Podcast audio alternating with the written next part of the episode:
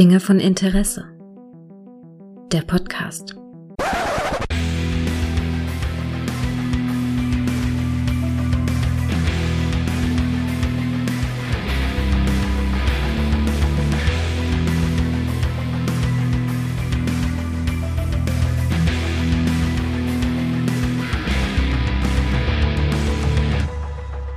Hallo und herzlich willkommen zu einer neuen Folge von Dinge von Interesse, bei der ich mich mal wieder einer, ich sage mal, einer kleinen, ja, einer kleinen verlorenen Perle widme, einer Serie, ja, die wahrscheinlich kaum einer auf dem Schirm haben wird. Die wenigsten werden das haben und, aber ich habe den Mann gefunden, der sich an diese Serie zumindest rudimentär erinnern konnte, nämlich der gute Micha. Hallo Micha. Hi. Ja, es war ja ein Riesenzufall, ne? Du hattest das bei Hotel Hyperion erwähnt, besagte Serie. Mhm.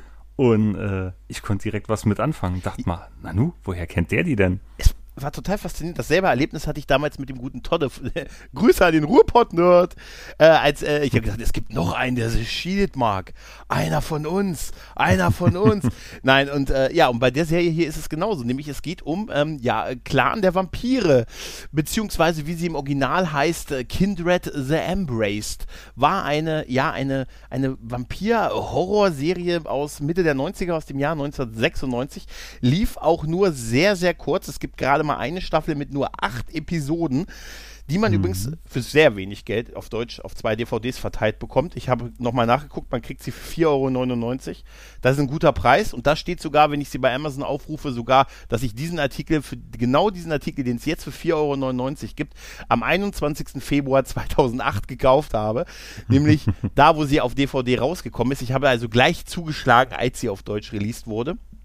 Ähm, diese Serie basiert auf einem Pen-and-Paper-Rollenspiel, ist eine Aaron Spelling-Produktion. Also Aaron Spelling war eine, ist ein legendärer Fernsehproduzent, weißt du, der hat von Beverly Hills 90210, hm, Melrose Place, aber bis in die 70er, ich glaube, ich weiß nicht, ich glaube, drei Engel für Charlie und der hat irgendwie alles groß gemacht. Also ich, ich habe mal gehört, ABC wurde teilweise zu de, in dem Jahrzehnt hat man gesagt, irgendwie Aaron's Broadcast irgendwie, weil er so viele Serien produziert hat. Das ist also eine Legend, ein legendärer Produzent.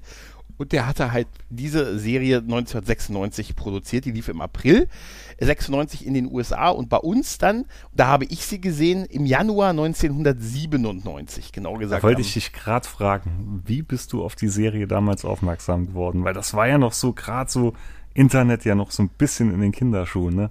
97, da hatte ich noch ein Modem, glaube ich. Da war es noch ein ISDN-Modem gewesen. Ich glaube, da hatte ich noch keins. Ich meine, das hatte ich noch, das war ganz kurz davor.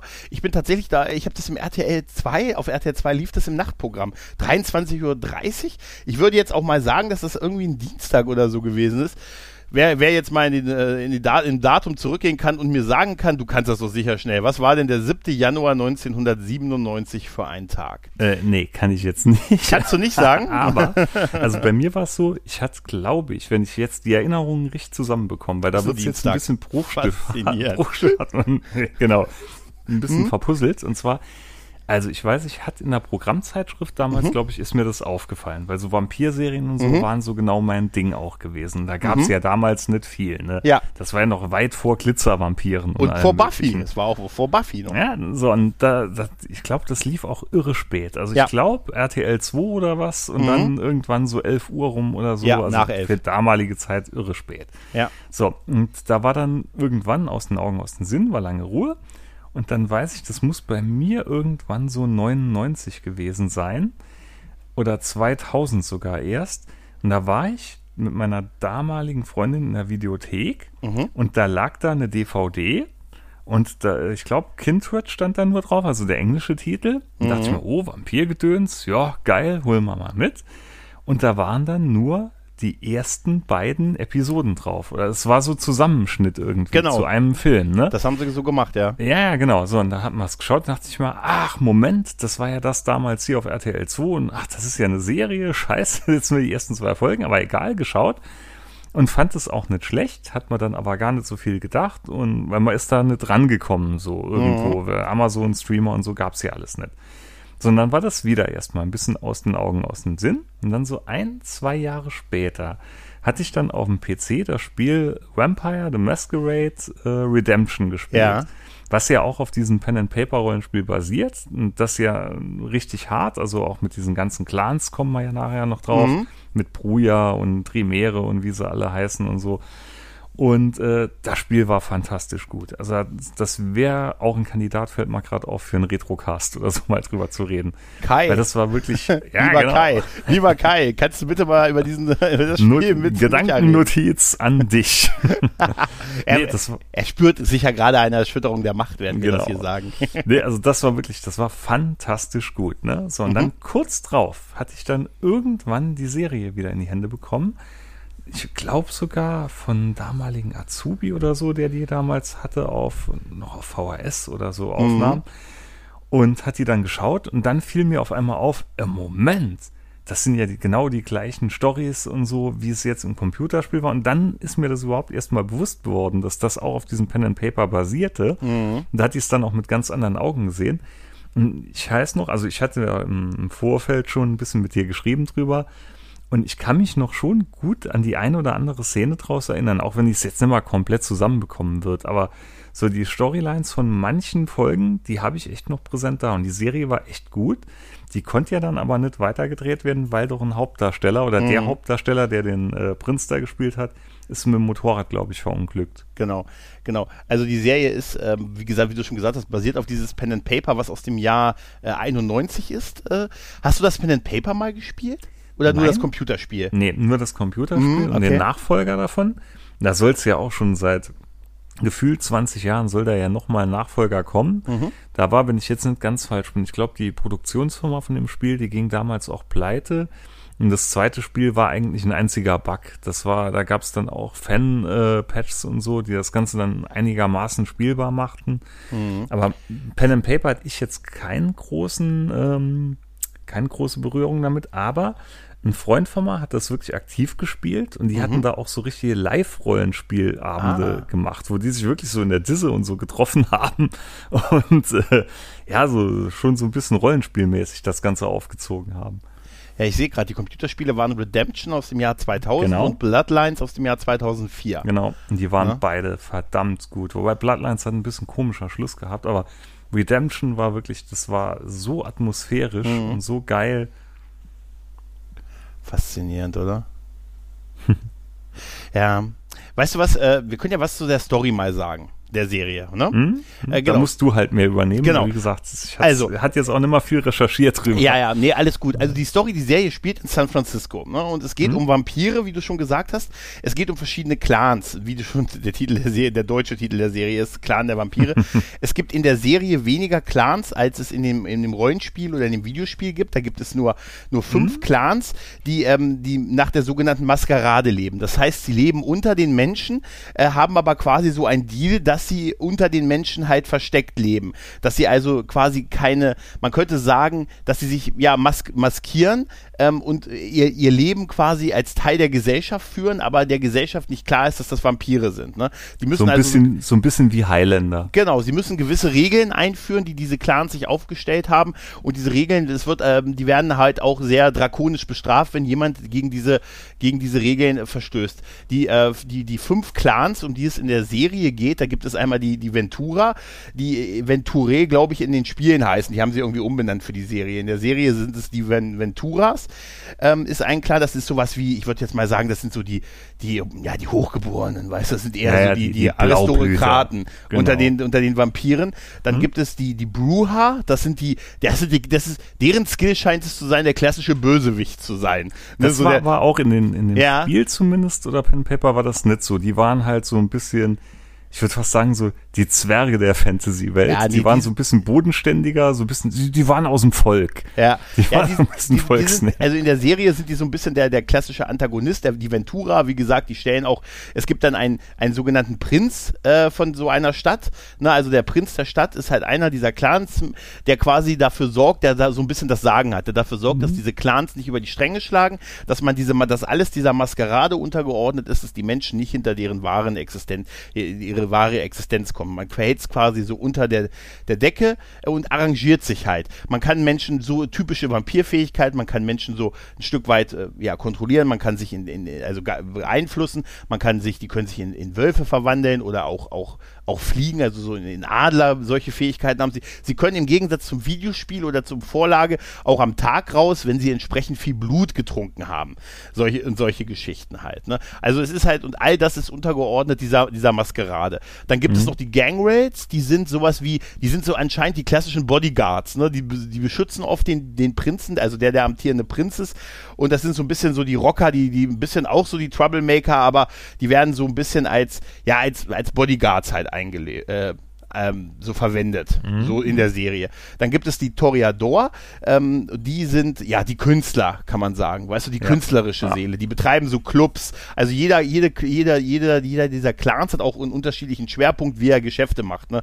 Während die einen mehr so den Drogenhandel unter sich haben, haben die Toreadors dann beispielsweise so die Nacht, die Nachtclubs unter sich und Musik und produzieren Künste und so weiter. Mhm, ne? Mhm. Und dann gibt es noch die klassischen Nosferatu.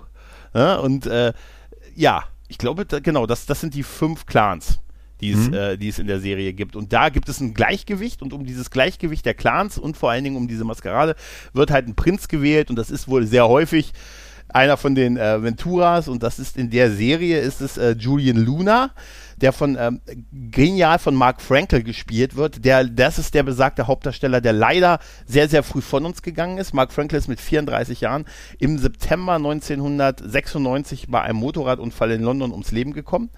Leider und ähm, als ich also die Serie kennengelernt hatte, war, habe ich sofort gesagt, ey, der Typ ist voll cool, Hauptdarsteller, macht das super. Hab dann quasi mhm. den so gegoogelt oder halt frühe Internetrecherche und äh, gesagt, oh, der war da schon gerade ein paar Monate tot.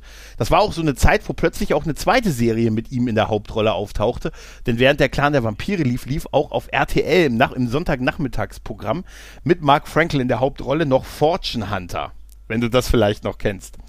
Die Serie Der Name sagt mir jetzt noch was, aber das hatte ich, glaube ich, nicht geschaut. Auch, lief auch nicht lange, lief auch, war eine Serie aus dem Jahr 94. Er spielt da so einen Geheimagenten, der für eine irgendwie so Regierungsorganisation oder so in der Art unterwegs ist. Der hat dann so ein, quasi noch so, so einen Typ in der Computerzentrale, den er immer so auf dem Ohr hat und so und der sieht was, also der sieht dann immer, was er sieht und hört, was er hört.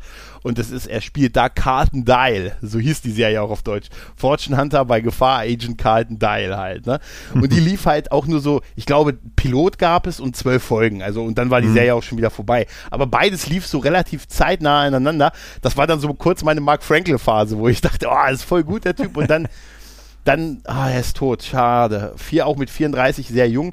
Die Serie war kein Hit in den USA, war nicht sehr erfolgreich und ich glaube, die war ein bisschen vor ihrer Zeit. Ja, ja, denn das, die, es ist so eine, es passt eigentlich nicht zu Aaron Spelling. Es ist sehr aufwendig produziert, ähm, die ganzen Kamerafahrten, das ist alles, aber man merkt diesen Soap-Einfluss sehr stark ja, in der doch, Serie. Doch, ich finde schon von der Optik her und ja. so ist es schon Aaron Spelling. Ja, ja.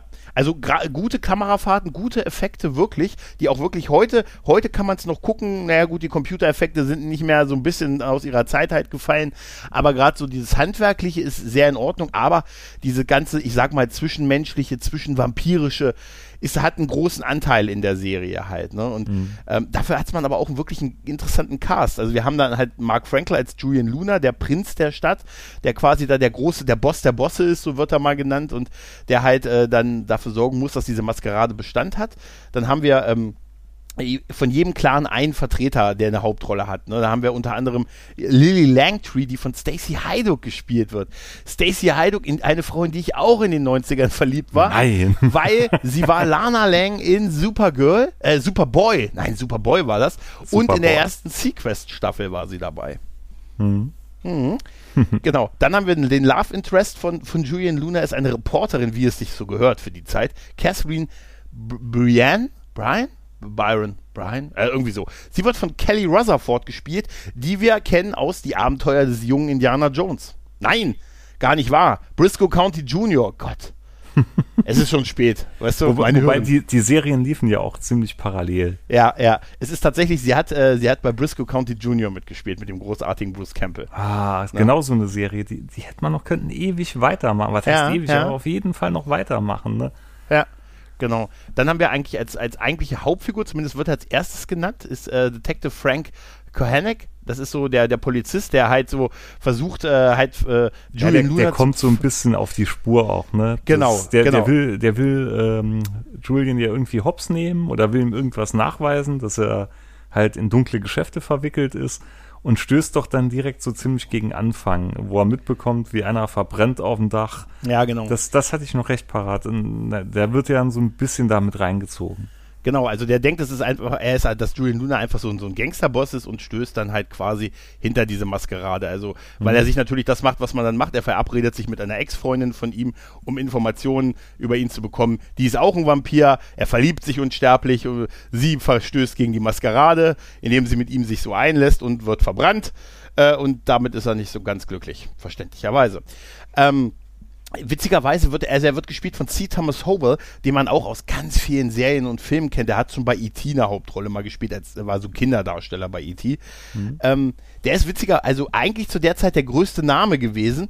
Ähm, aber witzigerweise finde ich, dass der nach dem Pilotfilm ziemlich an Bedeutung verliert in der Serie.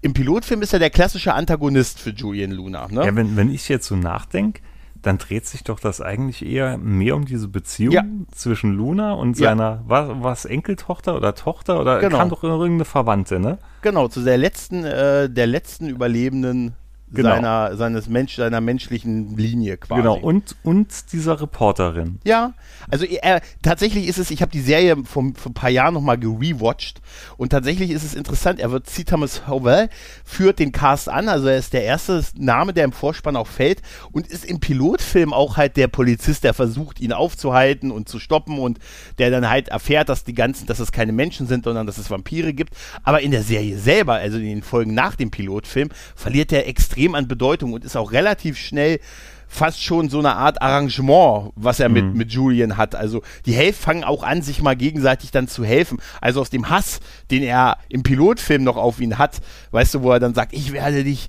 ans Licht der Öffentlichkeit ziehen, ich, du, ich werde zulassen, dass du in der Sonne verbrennst zu Asche und so. Da ist relativ schnell ein, hier, wir tauschen mal Informationen hier im örtlichen Diner geworden. Mhm. Also, und er verliert auch wirklich deutlich an Bedeutung in der Serie. Also bei das, mir ist es bestimmt 15 Jahre locker her, dass ich die Serie das letzte Mal gesehen habe. Ich ja. glaube sogar noch mehr. Genau. Und dann ähm, kommt noch, dann haben wir die, als die Verwandte, was das sind, haben wir, haben wir Sascha. Ne, das ist ein, ein junges, hippes Girl, die gespielt wird von Bridget Walsh.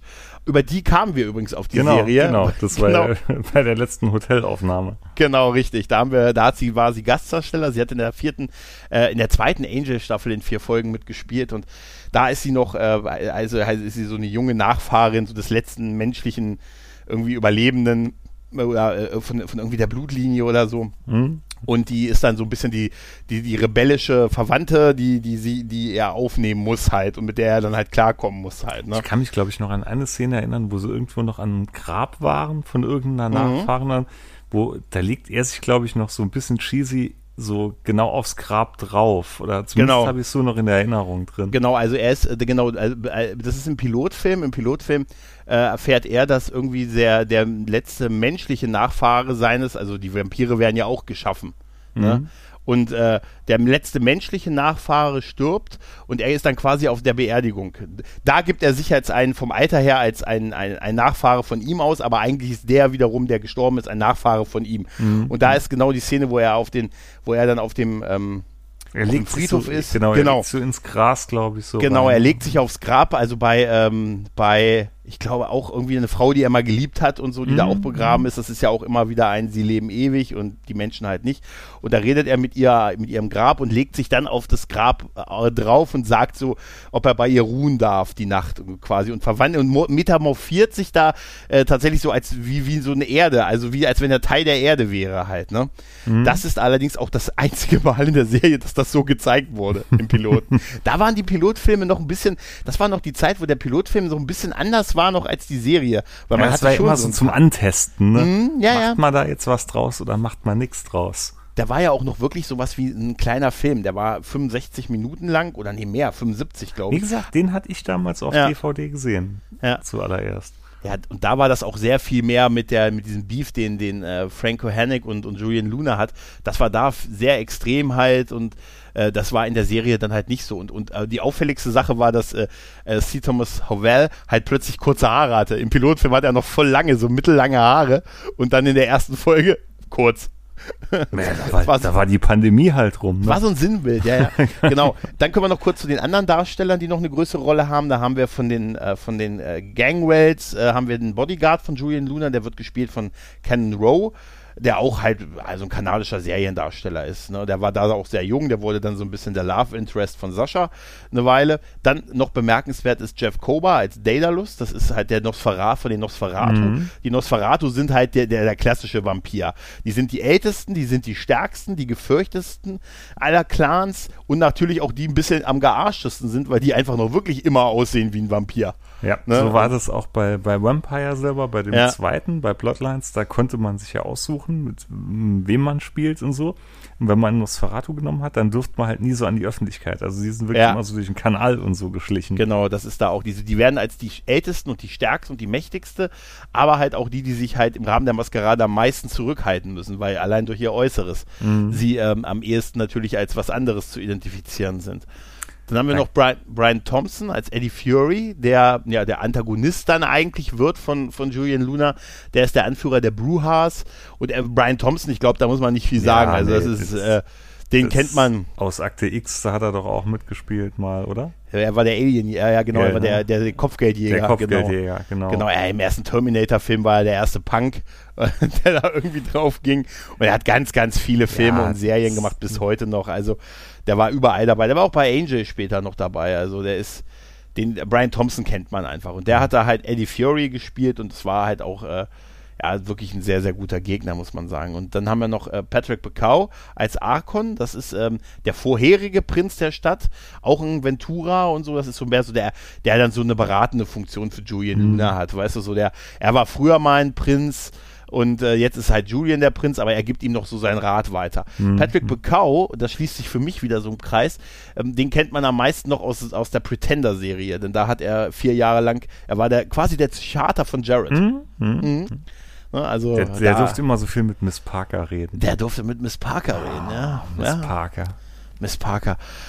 Ein kurzer Moment für Miss Parker. Ja, hm. Ja, die 90er waren hart für mich. für wen nicht? Ja, das ist wohl wahr. Das ist wohl wahr. Aber mich hat es damals ähm, wirklich tatsächlich, ähm, ich habe auch eben das nochmal gecheckt, ähm, mit der Ausstrahlung, ne? Also äh, RTL 2, ne, sendete ab 7. Januar 97, was wirklich ein Dienstag war. Es ist erschreckend, dass ich das noch weiß. Und um 23 Uhr. Danach wurde wöchentlich eine Folge ausgestrahlt. Danach wurde die Serie noch ein zweites Mal ausgestrahlt im Dezember 2001. Und seitdem nicht mehr. Hm. Und 2008 kam dann DVD, das DVD-Set raus, was es halt immer noch zu kaufen gibt, was ich sehr schön finde. Was aber halt aus zwei DVDs besteht, da, besteht, da sind halt äh, ja, aber ich glaub, die acht die Folgen ich mir drauf. gleich auch mal ordern. Weil Mach das. ist echt, echt wert, ne? 4,99, ich kann dir einen Link geben. komplett habe ich es in meinem Kopf, aber ich wusste direkt noch die eine Episode, wie gesagt, wo um die Toreador geht, wo so ein junger Nachwuchsstar da irgendwie ja. herangezogen wird. Ich glaube, der stirbt auch am Schluss, wenn ich es genau. richtig im Kopf habe. Dann gab es doch eine Episode, die ging nur um Daedalus so ein bisschen. Mhm. Kann ich mich noch dran erinnern? Genau, da war, da war er verliebt. Aber die Folge, die du meinst mit dem Jungen, äh, die hieß, das ist die fünfte Folge, die heißt, hieß im Original Le Fast, Die Young and Leave a Good Looking Corpse. Mhm. Ja, ja, und die war echt toll, weil mir ist ja, ich, der, Darsteller auch hängen geblieben, sehr, der diesen jungen Toreador gespielt hat, der so außer Kontrolle geraten ist. Das war so ein wiederkehrendes Motiv in der Serie. Wenn du nämlich, äh, der hat nämlich dadurch, dass er so, so ein Künstler war, so weißt du, so ein bisschen so ein Jim Morrison-Typ halt. Ne? Mhm. Alle Mädels haben auf ihn gestanden, aber er hat dann halt seine Vampir-Moves gemacht, halt Blut getrunken und so und hat damit gegen die Maskerade halt verstoßen. Mhm. Und somit musste Julian tätig werden. Tja. Ja, er, hatte, er hatte keine Wahl, er hatte keine Wahl. Ne? Und aber es ist ja auch in der Serie halt, äh, gibt es auch so Motive wie ähm, zum Beispiel, da ist, da ist, ähm, da ist jemand zum Vampir gemacht worden äh, und dann hat, das wird uns so halt erzählt, dass, du, dass der, der ihn zum Vampir macht, hat eine Verantwortung für die Person. Also mhm. du wirst dann Teil des Clans, ne? also wenn dich jetzt quasi ein Bruha, sie nennen das ja bekehrt in der Serie, ne? Mhm. also wenn dich ein, ein Bruha oder ein Vampir halt zum ebenso einem Vampir macht, das wird halt als bekehrt betrachtet und dann, dann gehört er zu deinem Clan und du bist auch verantwortlich für das, was er tut. Genau, ja, deshalb suchen sich doch auch die immer so entsprechend die Zielgruppe aus. Das war doch so, dass die Toreador dann auch nur Künstler oder so genau. im, im, Visier drin hatten. Genau, und, genau. Oder die Bruja halt so schon so ein bisschen die, die extremen Bärentypen. Ne? Ja. Ja, genau. Und dass das, äh, dass du, wenn du, du darfst, also es gibt da ganz viele Spielregeln. Du darfst halt nicht irgendwen, irgendwillkürlich. Der muss tatsächlich auch in deinen Clan passen. Ne? Und ähm, es passiert ja auch sowas wie, dass da jemand bekehrt wird, der sich dann einfach als ein Verrückter rausstellt. Mhm. Der dann aber mit den Fähigkeiten eines Vampirs ausgestattet ist, aber halt verrückt ist halt. Ne? Und das sind alles Dinge, die diese Maskerade halt gefährden. Und da muss, äh, man könnte sagen, Julian den, den Laden am Laufen halten. Wer von also, euch hat Avery Brooks gebissen? wer von euch? Was, was wäre wohl Avery Brooks für ein Clan gewesen? Schwierig. Schwierig. Ja. Interessanterweise ist, ich habe ich hab nachgeguckt, in, der, in, dem, in dem Rollenspiel gibt es deutlich mehr Vampir-Clane. Ja. ja, da gibt es ne? noch irgendwie Chemiske, heißen sie, glaube ich. Äh, mhm. drin. Oh Gott, ich hatte das damals alles mal gewusst. Ey. Da gab es auch in den Regelwerken, da gab es ja ganze Bücher zu jedem von den Clans und so drin. Das war ja. schon sehr ausgearbeitet gewesen ja gut, für eine Serie musstest du, ähm, musstest du das halt auch ein bisschen reduzieren. Ja, das wären sicher noch ja. vielleicht noch mehr Clans dazugekommen. Da haben sie sich halt auf diese fünf unterschiedlichen Clans halt konzentriert. Die sitzen dann auch quasi, Julian Luna hat dann so ein Herrenhaus, wie es sich so gehört. Ne? Und da gibt's dann auch so einen großen Tisch und dann treffen sich halt die Vertreter oder die Anführer ihres jeweiligen Clans quasi zum, äh, da werden dann so, ähm, da wird dann halt verhandelt, da werden Urteile gesprochen über zum Beispiel, ne, hier, ähm, der und der hat Mist gebaut, den hast du geschaffen, du bist also auch dafür verantwortlich ist so ein bisschen wie der Tisch bei Sons of Anarchy. Ja, tats tatsächlich ist es ja, so. Ja, sie ja, haben auch sowas wie diesen Ring, den sie in die Mitte legen. Und ich glaube, gibt es nicht auch sowas, wo Julian Luna auch mal mit dem Hammer dann aufschlägt oder sagt, dann ist es halt so irgendwie? Wie gesagt, dafür habe ich sie zu lange mal gesehen. Ja, ja. Aber ähm, ich, äh, also mal ein Blick auch in die, in die Auswahl der Regisseure, ne? also hier James A. Conway und, und John Harrison, ähm, das sind ja auch Namen, auch Peter Medak, der den Pilotfilm und die erste Folge gedreht hat, das sind schon namenhafte Regisseure, gerade so im Bereich, äh, im Bereich der Serie und so sind das, sind das wirklich Namen, die auch ganz, ganz viel gedreht haben. Und der, ähm, der, der Peter Mendek, der hat auch, ähm, auch Kinofilme davor und danach gemacht. Ne? Mhm. Also es war nicht, äh, nicht nur einer, also den haben sie für den Pilotfilm und die erste Folge ausgesucht, aber das ist auch einer, der hat so Filme wie hier Romeo is Bleeding gemacht oder hier Species 2 oder wer und, und, und ganz, also er hat, er hat zumindest Kinocredits, ne? Was einfach auch, ähm, auch ein bisschen zeigt, dass die ganz, dass die durchaus Geld in diese Serie gesteckt haben. Was man, was man hier wirklich ansieht. Also ich kann aber auch verstehen, für eine reine Vampir-Serie ist es, wenn, wenn du jetzt sagst, ich erwarte jetzt nur so eine so Vampir-Action, ist es dann doch vielleicht an der einen oder anderen Stelle so ein bisschen so. Denver ja, Clan. Ja, ich wollte Dallas jetzt sagen. Ich wollte Dallas sagen, aber ein bisschen schon. Gerade aber auch, ich, ich finde so ein paar Gedanken, die die über Vampire haben, irgendwie ganz interessant. Einmal das mit dieser Maskerade und dass es halt so ein Konsens ist, dass diese Maskerade einzuhalten ist, weil äh, wenn die Menschen, die Menschen würden uns jagen, wenn sie das wissen mhm. würden und sie können ja auch äh, beeinflusst werden. Ne? Also da werden so Leute dann quasi so mit Gedankentricks so weggeschickt oder so oder ähm, tun halt irgendwie so ein bisschen was auch für einen. Ne? Und äh, das, das fand ich immer eigentlich sehr, sehr gut und dass man das auch so, dass man da nicht so nicht so offensiv rausgehen musste, sondern dass man gesagt hat, wenn die, wenn die Maskeraden nicht haben, dann haben wir das, was es vor hunderten von Jahren gab, dann gibt es Hexenjagd. Ne? Mhm. Ne? Dann gibt es quasi die Jagd auf uns, ist dann wieder eröffnet und deshalb kann man das halt nicht zulassen. Und um das zu verhindern, müssen sich alle Clans irgendwie in irgendeiner Weise daran halten und das ist so ein ehrendes Gesetz. Das ist quasi das äh, nicht-Einmischungsprinzip dieser Serie, weißt du? Ja, also ich hatte so in Erinnerung schon noch ein bisschen handfester. Und jetzt, mhm. also alles, was später ab diesem Vampir-Hype, den wir ja irgendwann mal hatten, kam, ja. da waren ja ganz schreckliche Sachen dabei. Wenn ich daran denke, Vampire Diaries oder so, hatte ich, glaube ich, eine Folge ganz geschaut. Alter, ging gar nicht. Furchtbar. Ähm, Aber da war der Spin-off, die haben so einen Spin-off gemacht, der hieß The Originals. Da geht es um so die ersten Vampire in New Orleans. Der war, den fand ich ganz gut tatsächlich. Ja, ich weiß nicht. Da, also das hat mich komplett abgeschreckt. Mhm. Was ich noch ganz gut fand an Vampirserien, was wir komplett geschaut haben, war True Blood.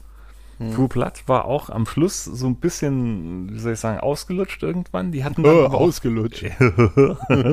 nee, die hatten ja dann aber wirklich auch einen richtigen Schluss, einen richtigen Abschluss hinbekommen. Und die Serie war auch noch ganz geil gewesen. Aber so richtig ultra viel Vampir-Serien oder so gab es ja gar nicht. Es gab doch in den Gab's nicht, waren das frühe 90er, wo es Nick Knight noch gab, der Vampirkopf? Alter, ja, stimmt, Nick ja? Knight, der Vampirkopf. Äh, ja. Den gab's noch, aber sonst ist da ziemlich Ebbe, ne? Also entweder war es in, in, der jüngeren Vergangenheit, waren es alles komplett Schmunzetten gewesen, mit Glitzervampiren und total romantisch verklärt. Äh, ja, das, also ich fand die Serie echt gut. Ja, ähm, nee, da, hast du schon recht. Also es war, es war einfach auch so ein bisschen, ähm, es, es, war, es war irgendwie, ich, ich glaube, das könnte auch ein bisschen falsch beworben gewesen sein. Es war schon sehr Hochglanz, ne? Also gerade. Und es waren gute Einzelepisoden auch dabei, ja, ne? Tatsächlich. Das, das ja. war auch schon geil gewesen. Es gab ja schon so einen gewissen Story-Arc dahinter, hinter Mhm. der ganzen Geschichte, aber es waren so typische Anfang 90er, End 80er Einzelepisoden gewesen. So ein bisschen A-Team-like irgendwie. Ja, ja, tatsächlich, ne? Also auch sowas, wie gesagt, wenn du schon so den, den Wahnsinnigen jagen musst, der zum Vampir geworden ist, oder halt, oft war, ging es halt wirklich darum, dass einer nicht mitgespielt hat und, und die, wenn du gegen die Maskerade verstoßen hast, musste man halt was machen halt. Ne?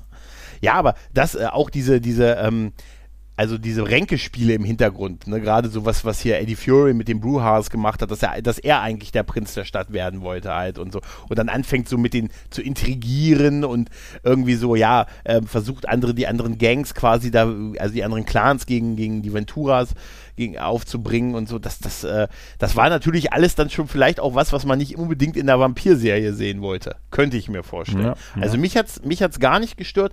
Mich hat's allein schon, mich hat einfach schon dieser ganze Cast gefesselt. Ich fand das, das ist wirklich großartig. Ich fand, fand Mark Franklin ist echt ein Verlust. Also hätte der, würde der länger leben oder hätte, würde der heute noch leben, das wäre, ich schwöre dir, der Typ wäre ein Star. Das wäre einer, der jetzt in zig Serien Ja, Hauptrollen ja, gespielt. Könnte Das ich mir gut vorstellen. totaler Leading Man, der Typ. Also absolut. Ne, und, und auch so der sonstige Cast. Äh, ne, also ganz ehrlich, wer war nicht, guck Kelly Rutherford zu der Zeit an.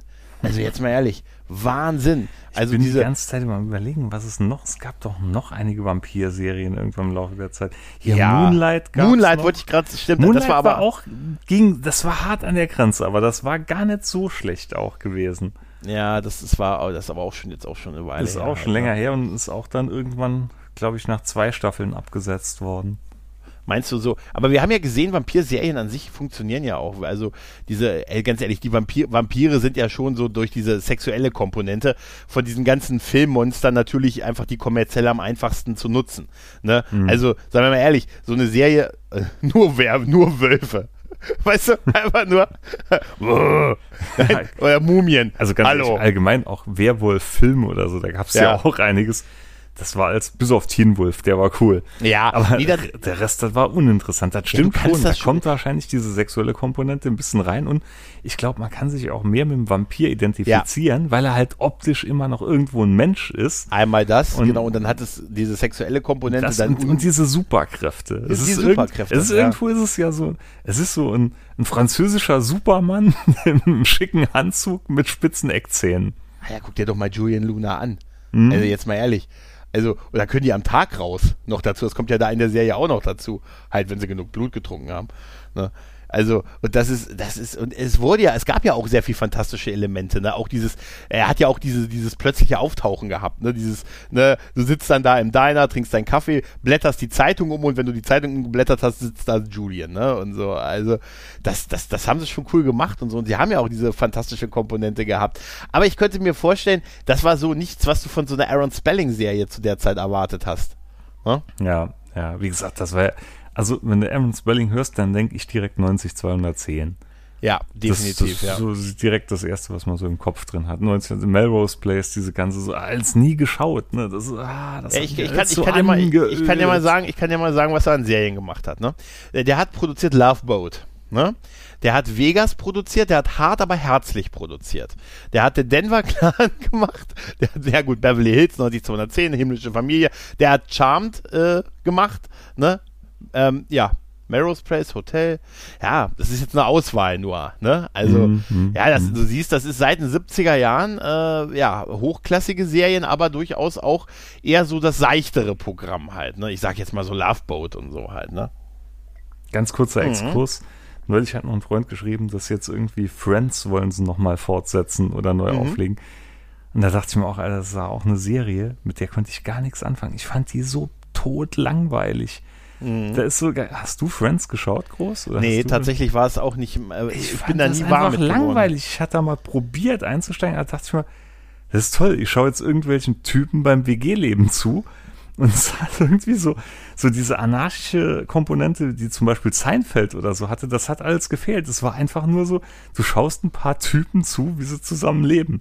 Und ohne so einen großen Höhepunkt oder Tiefpunkt, das war, äh, ging gar nicht. Nee, ich verstehe so. bis heute nicht, warum die Serie so eingeschlagen ist. also ich habe zu wenig davon gesehen, aber ich hatte auch nie das Bedürfnis. Also ich habe auch diesen Hype äh, nie so ganz äh, nachvollziehen können, aber ich habe auch zu wenig davon gesehen. Aber immer, was ich dann danach immer so gehört habe, an so Monika und so, da ich gesagt, ja, hatte ich schon so keine Lust mhm. auf die Serie. Vielleicht gibt es in jeder Generation eine große Serie, die ich ausgelassen habe. Ne? Also das ist äh, offensichtlich ist das so. Ja. Das mag sein. genau. Ich wollte aber noch mal ganz kurz bei, bei, dem, äh, bei der Serie noch mal zu einem Bogen auch zurückkommen und zwar die letzte Folge der, der Staffel. Ne? Die hieß, der heißt auf Deutsch der Trip des Grauens, im Original Cabin in the Woods. Cabin in the Woods. Mhm. Und da äh, machen ähm, der gute Julian, der braucht mal ein bisschen Urlaub, fährt mal raus hier mit, äh, mit, äh, mit Kelly Rutherford. Und wo fährt man dann natürlich hin? Äh, zu einem Gebäude, vor was man vor so Jahren vorher mal ein Massaker veranstaltet hat. Ne? Und äh, da wird er gejagt dann von denen, die dieses Massaker überlebt haben. Und da ist halt die Story Arc, der Story Arc der, dass äh, Arkon, also der ja sein, sein, sowas wie sein Berater ist und früher mal selber Prinz war, der hat Julian mal quasi als sein, sein Henker eingesetzt. Ne? Das waren, da waren Bruhas, äh, die da quasi gelebt haben und er hat Julian als sein Henker eingesetzt und hat ihn da, hat ihm quasi äh, erzählt, die hätten das und das gemacht, hätten irgendwie unschuldige Leute getötet und so. Und er ist da rein und hat äh, halt die alle getötet. Und das war aber gelogen. Ne?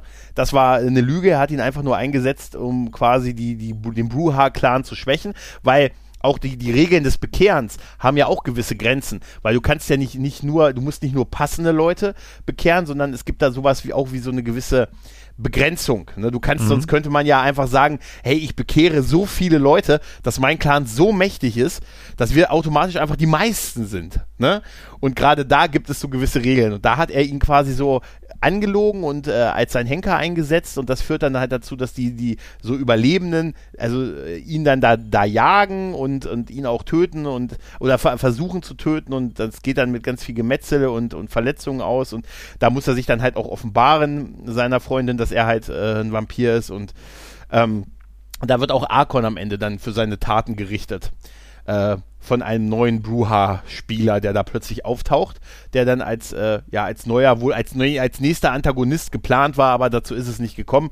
Der hat ihn dann, dass quasi so ein neuer Anführer dann plötzlich auftaucht und der halt die alte Schuld sühnen lässt. Da gibt es eine ganz krasse Szene am Ende, wo, wo Arkon ihm dann sagt, hierzu, ich habe das gemacht, ich habe ihn geschickt, er wusste nicht, was er da tut und jetzt, hey, äh, richte, musst, du musst jetzt mich richten quasi. Und da gibt es dann so eine Szene, wo er dann da vor dem, vom Brunnen steht, die Kamera fährt hoch, er breitet so die Arme aus und wird da so weggeschossen, wie, wie es sich so gehört für Rache, weißt du?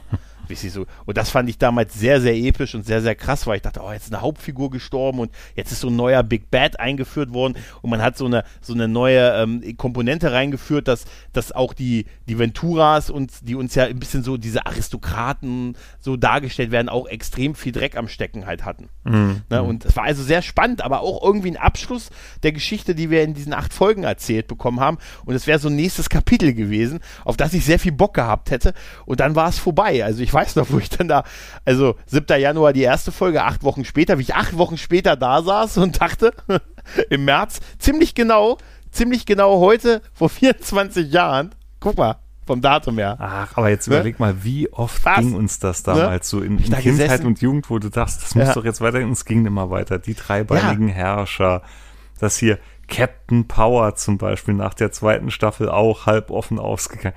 Es gab so viele Serien, die einfach offen geendet sind, wo man sich hätte damals ins Knie schießen, weil man unbedingt wollte wissen, wie es weitergeht. Ja, klar, und du hattest ja auch noch nicht so diese Internet-Moves nee, wie heute. Gar nicht, gar und so, man, man, hat dann, also, man hat dann ne? ja immer noch gehofft, es ginge weiter. Ne?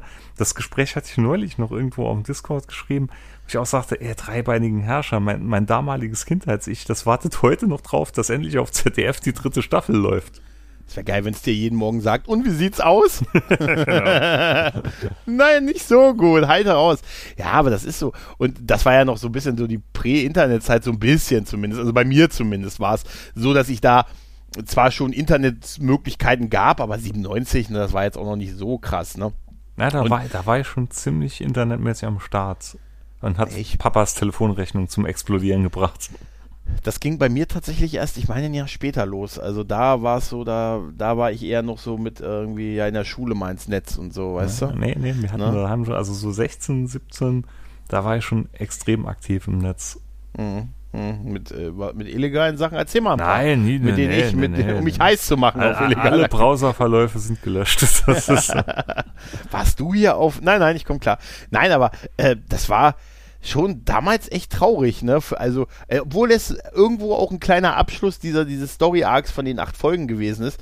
Und ähm, deshalb kann ich auch ganz ehrlich dazu sagen, wer, wer Bock hat auf eine, eine wirklich gute, unterhaltsame Serie, die ein bisschen, die nicht die wirklich gut gemacht ist, Mhm. die tolle Schauspieler hat, die auch eine spannende Einzelgeschichten hat und aber halt natürlich sehr diesen 90er Jahre schick, sag ich mal, ja, atmet. die, hat, die hat wirklich einen richtigen 90er Jahre Schick. Das ist besser kann man es gar nicht sagen. ganz ehrlich, dann, dann gönnt euch die, äh, die DVD. Wie gesagt, ich sehe gerade hier 4,99 Euro ist sie zu kaufen. Äh, neu und das, das lohnt sich auf jeden Fall. Ihr habt ich ich rufe mal klar gerade auf, gerade live. Macht das, macht das hier, kauf jetzt noch die letzte weg. Ja, Sagen ja, be bevor, der, letzte. bevor du den Cast online bringst, ne, die Verkaufszahlen bei Amazon explodieren, die Ja, sich wieder denken, verdammt, hat der Gregor doch wieder irgendwas die werden wahrscheinlich sagen, ey, was ist denn das, wenn die Verkäufe so weiter steigen wie jetzt seit gestern Abend? Moment, wo hast Ne? du die? Ich habe sie hier nur für 17,99 Euro. Der Clan der Mhm. Vampire, die komplette Serie. Wo, mein Freund, hast du Ja, die jetzt bitte für auf. 4 Euro? Pass auf, pass auf, pass auf. Ich habe dir natürlich den Link geschickt gerade. Ah, hier, gebraucht und sehr gut.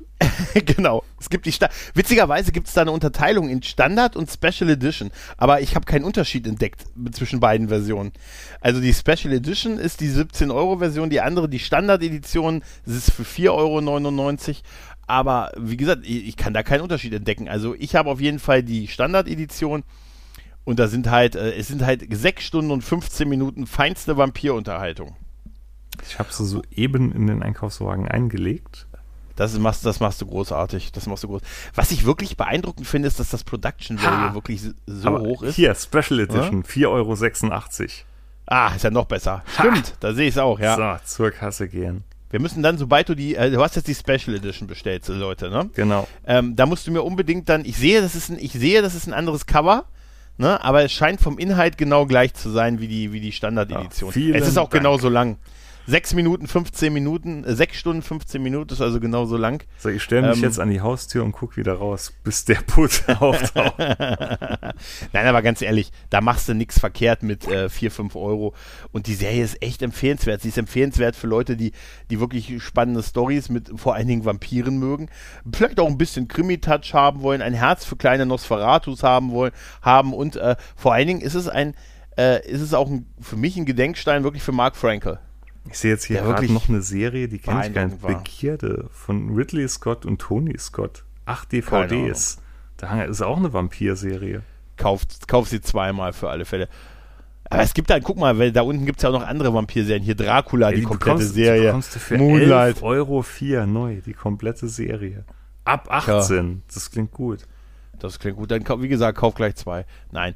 Aber wie gesagt, ich finde es gut, du hast ja jetzt die Special Edition gekauft. Ich will dann Fotos sehen. Nee, du, da muss was anderes. Ich weiß nicht, das sind drei DVDs. Bei mir sind es zwei. Nee, nee, ich habe wir jetzt auch die drei. Aber was ist denn wir das? müssen es vergleichen. Wir ah, müssen nee, die es. hat keine so gute Bewertung. Wobei, Wir ich sehe müssen- Bilder.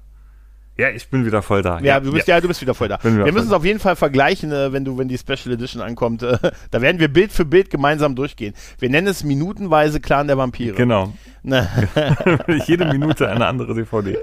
richtig, genau.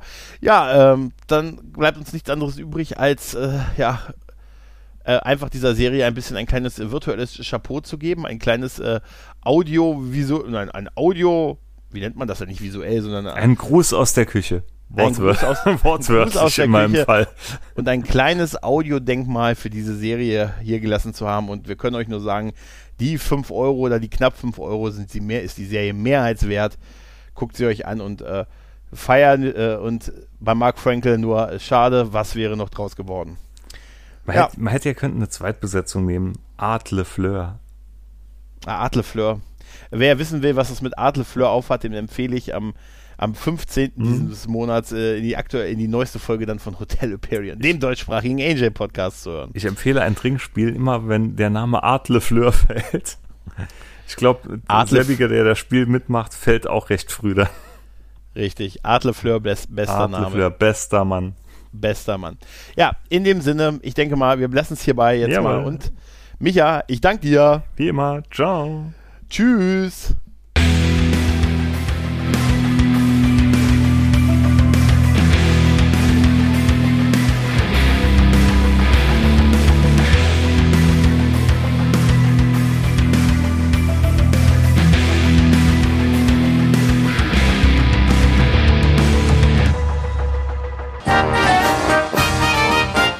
Eine Produktion des Podcast Imperiums.